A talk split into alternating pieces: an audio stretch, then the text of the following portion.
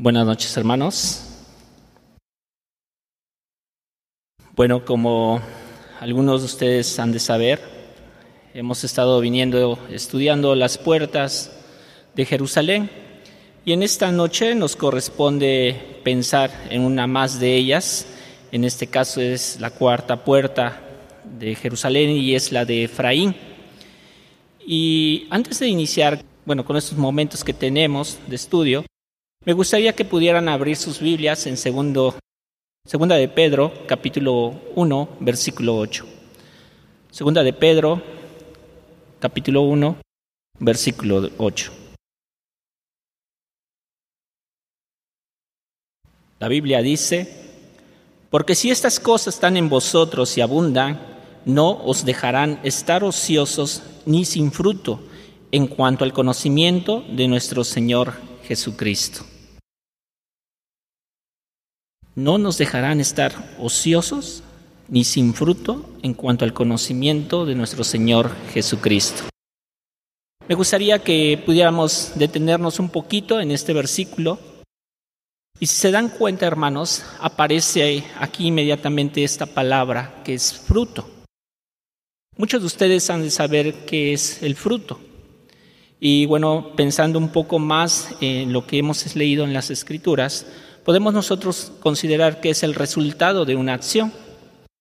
Y es interesante que este versículo nos hace considerar, comprender que es importante que nosotros pongamos atención ante las cosas que deben de abundar en nosotros. ¿Qué cosas deben de abundar? Bueno, un versículo arriba del 8, que es el 7, encontrará que hay muchas cosas que nosotros debemos de tener en cuenta, cosas que debemos de ocuparnos para que así realmente no podamos estar ociosos ni sin fruto. Es algo tan importante y tan esencial para que nosotros como creyentes podamos manifestar ciertamente el resultado por el cual el Señor se dio en aquella cruz.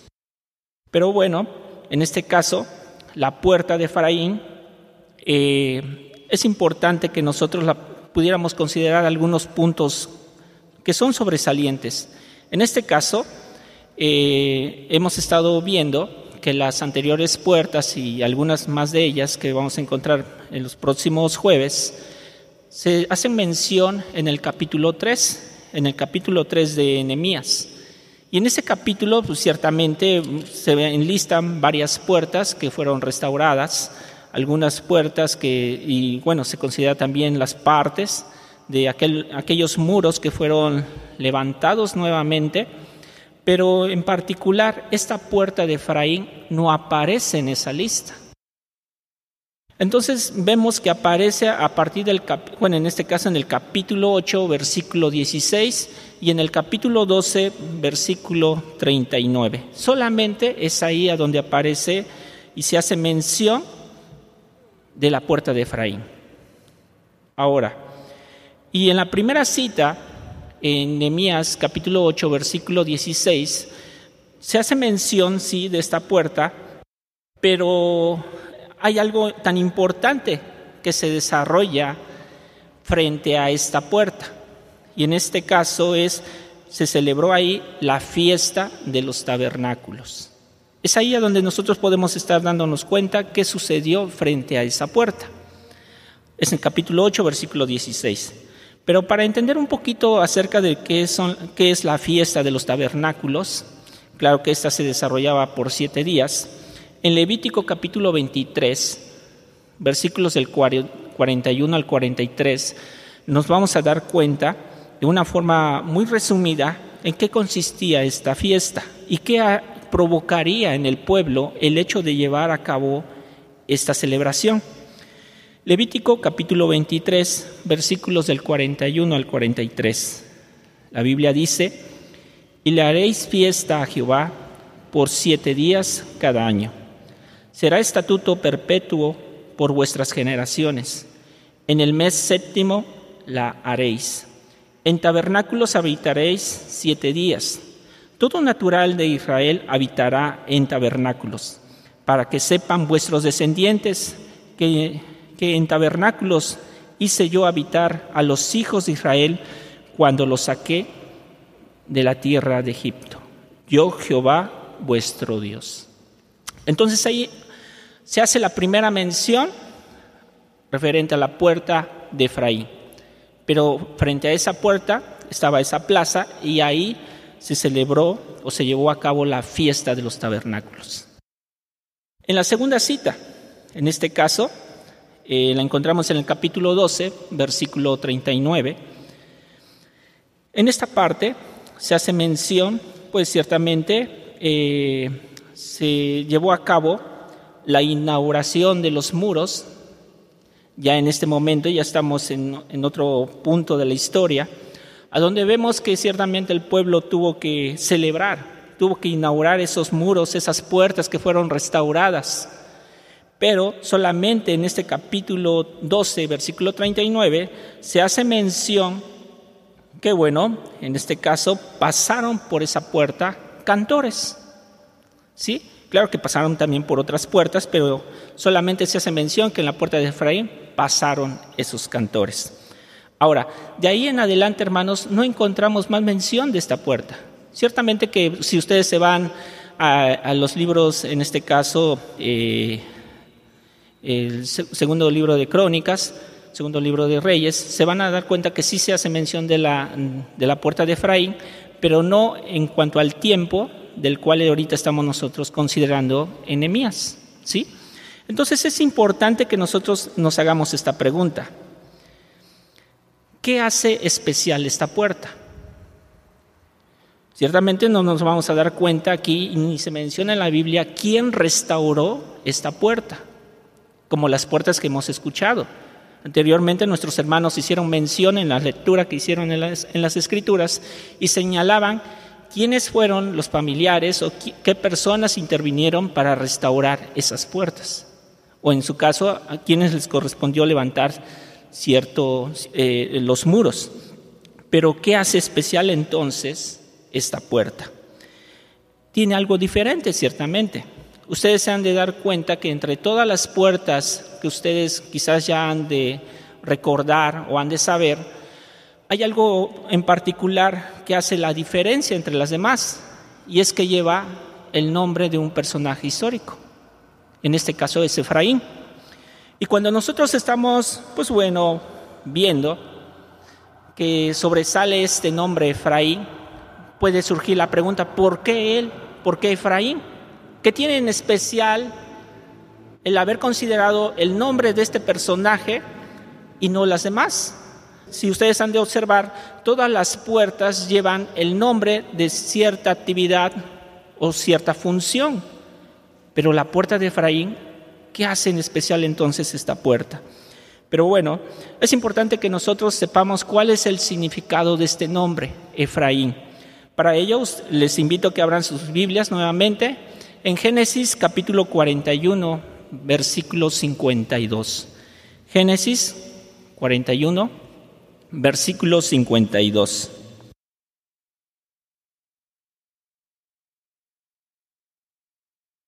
Nos dice la escritura, y llamó el nombre del segundo Efraín, porque dijo, Dios me hizo fructificar en la tierra de mi aflicción.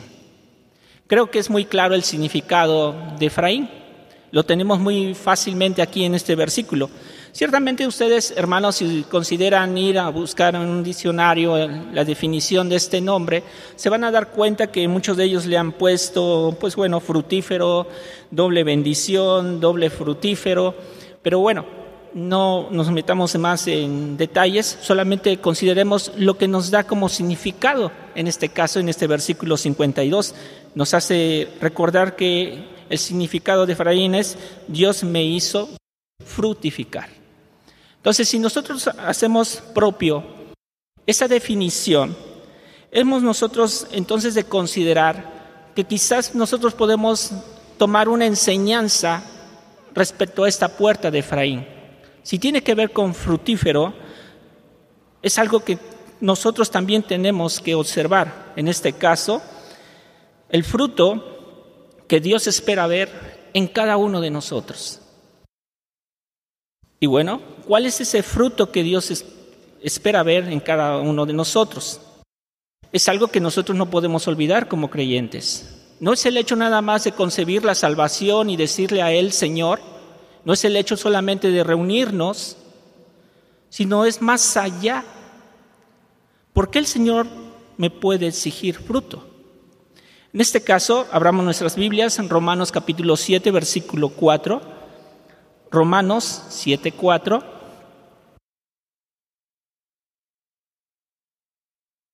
Así que también vosotros, hermanos míos, habéis muertos a la ley mediante el cuerpo de Cristo para que seáis de otro, del que resucitó de los muertos, a fin de que llevemos fruto para Dios. Des en cuenta que este versículo ya me está diciendo razón y propósito por el cual el Señor se dio. Ciertamente nosotros podemos reconocerlo como mi Señor y Salvador, pero acá hay un compromiso para que llevemos fruto para Dios. Y si es así, hermanos, mi pregunta es, ¿qué debemos de producir nosotros? ¿Qué es lo que, nosotros, qué es lo que está esperando nuestro Dios ver en cada uno de los que estamos aquí reunidos? Podemos llevar años acá reunidos, pero ¿qué fruto hemos presentado delante del Señor? ¿Qué crecimiento hemos manifestado en Él? Pero esto es importante. Me gustaría comentarles algo en este caso.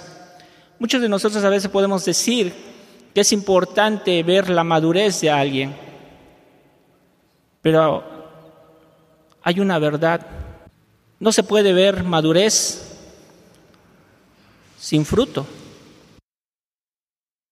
No se puede ver fruto sin crecimiento. No se puede ver crecimiento sin prueba y aflicción.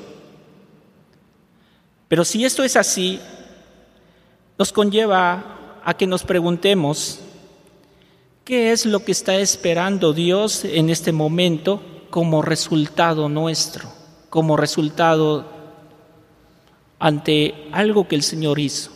Está esperando un fruto, pero como cuáles?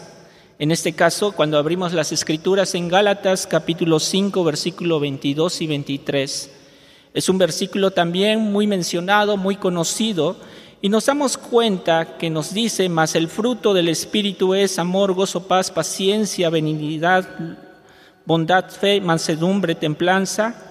Contra tales cosas no hay ley.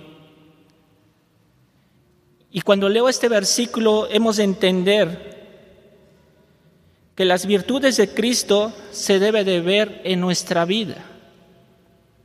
Ciertamente vemos una lista, quizás nos podemos preocupar, hay en mí amor, hay gozo, pero debe de ver si es que tú tuvieses ese encuentro con Cristo.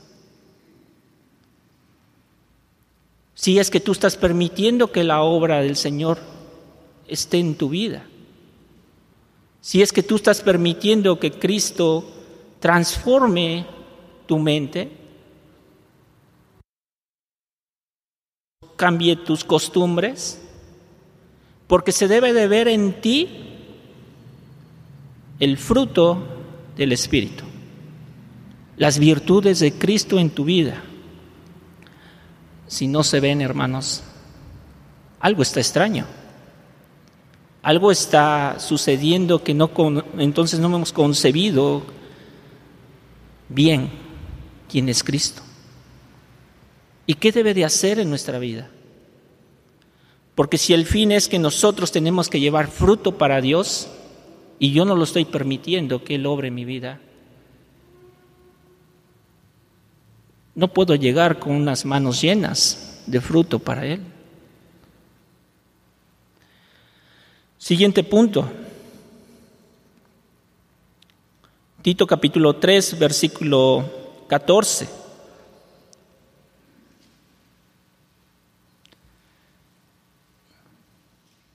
Nos dice, aprendan también los nuestros a ocuparse en buenas obras, para los casos de necesidad, para que no sean sin fruto. Y aquí es importante. En muchas ocasiones nosotros podemos decir, soy creyente, soy cristiano, que es algo que sobreabunda en muchas ocasiones, pero debe de abundar una acción tan importante, el hecho de ver la necesidad y ayudar a nuestros hermanos. Si yo estoy viendo una necesidad y no soy movido a actuar, hay algo que no está bien. Hay algo que no, no, no, no va de acuerdo a lo que Cristo puede hacer en cada uno de nosotros. Puede ser que podamos ver una necesidad y nos mantengamos sentados. Puede ser que muchos hermanos pasen aquí al frente y puedan decir, hermanos, hay la necesidad de tal hermano que necesita esto, pero nadie dice nada. Pero también es ahí lo que el Señor espera ver en nosotros, resultado. Tercer punto, eso lo encontramos en Hebreos capítulo 12.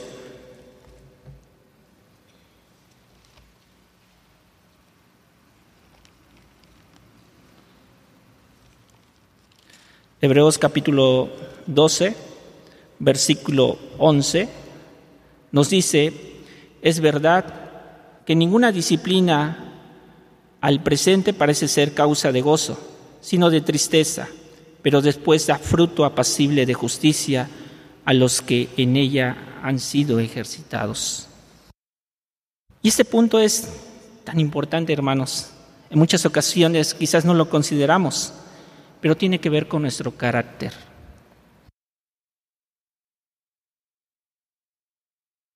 ¿Cómo es nuestro carácter cuando hay adversidad? ¿Cómo lo es? ¿Respondemos bien a una adversidad? Si es así, se en cuenta que es el resultado del fruto apacible de justicia. Y créanme, hermanos, que creo que la mayoría de todos nosotros hemos pasado por disciplina. En este caso yo creo que cuando éramos pequeños, en muchas ocasiones nuestros padres nos ayudaron. Nos ayudaron a poder qué hacer en ciertas situaciones, cómo comportarnos en ciertos lugares, cómo debemos de hablar en ciertos lugares, qué educación tenemos que presentar en ciertos lugares. Pero para ello hubo una disciplina de nuestros padres. Pero si nosotros hemos permitido, en este caso, nuestro Dios, nuestro Padre, que viva en nosotros y que esté gobernando nuestra vida, es en cuenta cómo debe de ser nuestro carácter o ante esa situación que puede surgir en cualquier, en cualquier momento. Pero es importante entonces nosotros que veamos si hay buenos resultados. Yo siempre he escuchado en, en ciertos lugares, que a veces aparece mucho la palabra o la frase más bien, así soy. Y tú ves la reacción de, una persona quizás enérgica, muy grosera, muy altanera, su forma de pensar es muy egoísta. Y tú les puedes preguntar, ¿pero por qué? Porque así soy. Ahora, ¿cuál debería ser el pensamiento o la respuesta de un creyente? ¿Así soy? ¿O es así como Cristo está trabajando en mi vida? Y yo soy testigo de muchos hermanos que años atrás eran personas que no se, no se toleraban. Si hablabas con ellos, eran muy enérgicos, muy duros, sus pensamientos, sus decisiones eran totalmente contrarias a lo que Dios presentaba.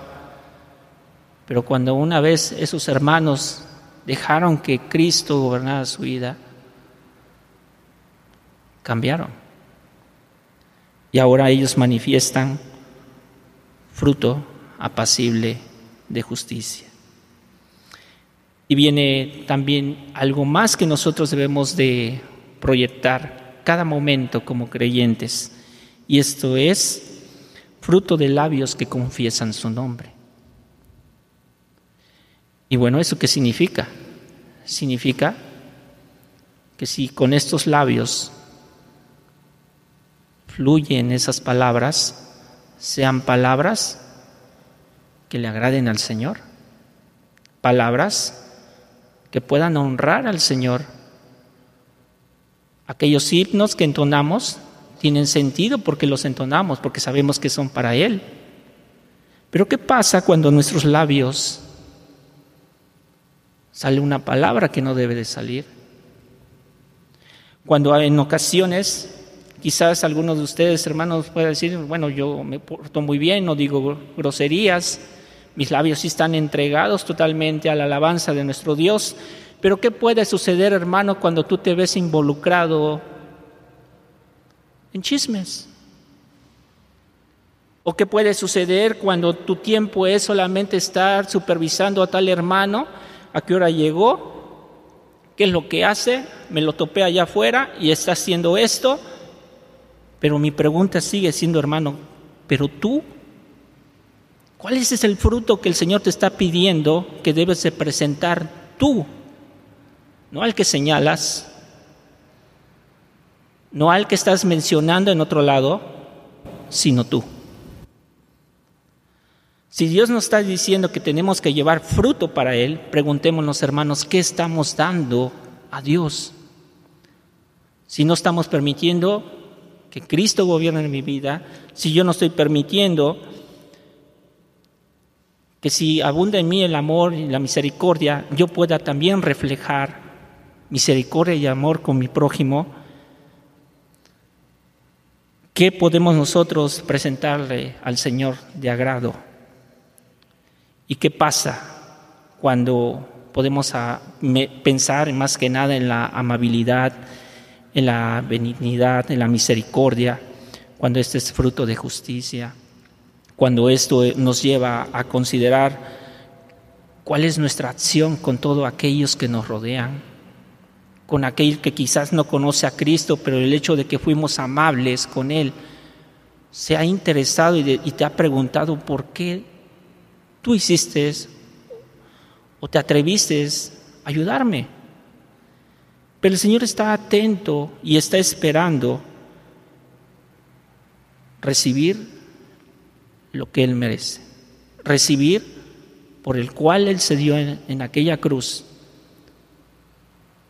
Y si se dio, fue porque Él está esperando en cada uno de nosotros fruto, el resultado de aquella acción que ejecutó el Señor. Pero, ¿qué puede suceder en este caso si yo no atiendo esta responsabilidad. Podemos ir a Juan capítulo 15, versículo 2.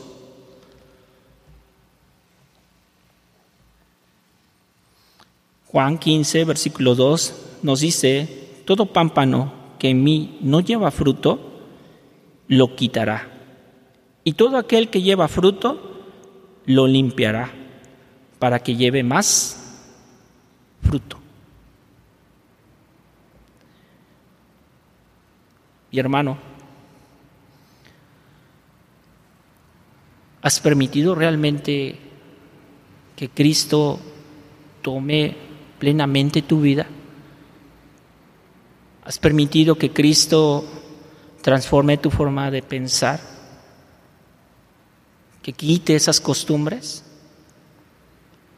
¿Que quite esas no sé, quizás mañas, no sé. Pero pensemos más en el resultado que podemos entregarle al Señor, y es fruto.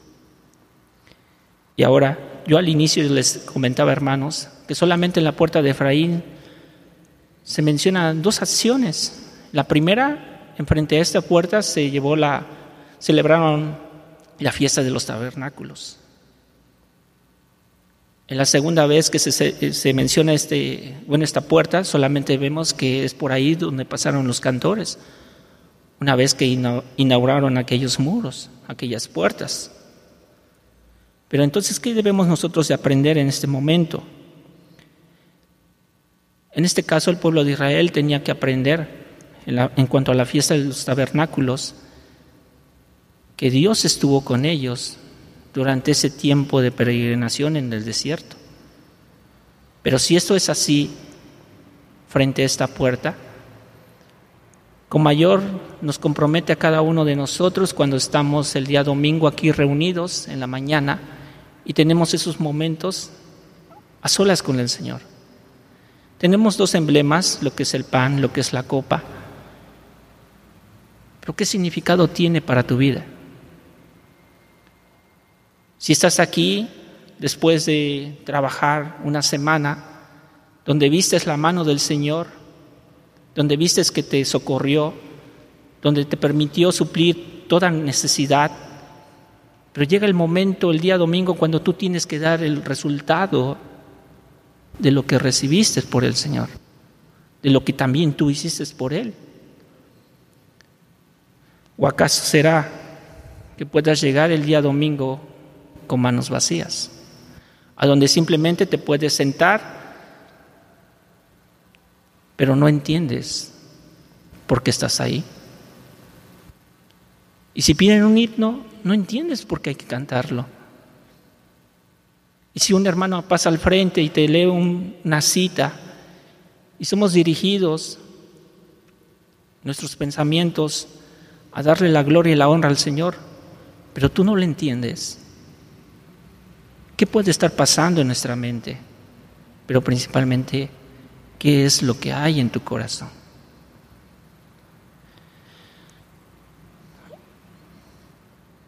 Éxodo capítulo 34, versículo 20. Éxodo capítulo 34, versículo 20 nos dice, ninguno se presentará delante de mí con manos vacías. Ninguno.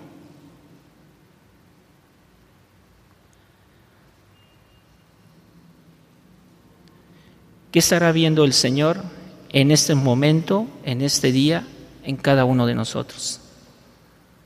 Verá que nuestras manos están trabajando para presentarnos delante de Él el día domingo con manos llenas.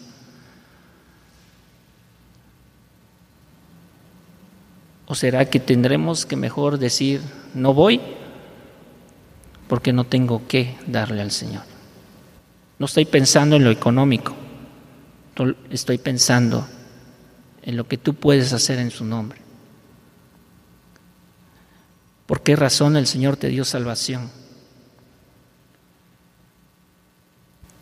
Nada más para decir que ya tienes una vida eterna segura? ¿O será por el hecho de acatar la instrucción que te está dando el Señor, llevarle fruto a Dios? Si esto no es así, hermanos, tenemos que cuidarnos cotidianamente. Tenemos que darnos cuenta que ya hemos llevado, en este caso, tres, cuatro puertas que hemos visto, que hemos considerado, y en cada una de estas puertas nos han enseñado algo tan importante y tan esencial que debemos de cuidar y que debemos de limpiar. Mi pregunta es, ¿Cuántas veces ustedes ocupan la puerta de su casa? Creo que nunca las hemos contado, pero las ocupamos cada momento. Y yo creo que si en cada puerta que hemos nosotros aprendido que debemos darle nuestra adoración al Señor, que debemos de considerar nuestra actividad diaria al Señor, que debemos considerar nuestro andar diario delante del Señor y en este caso darle fruto a Dios, yo tengo la decisión qué es lo que entra y qué es lo que no debe de salir de mi puerta.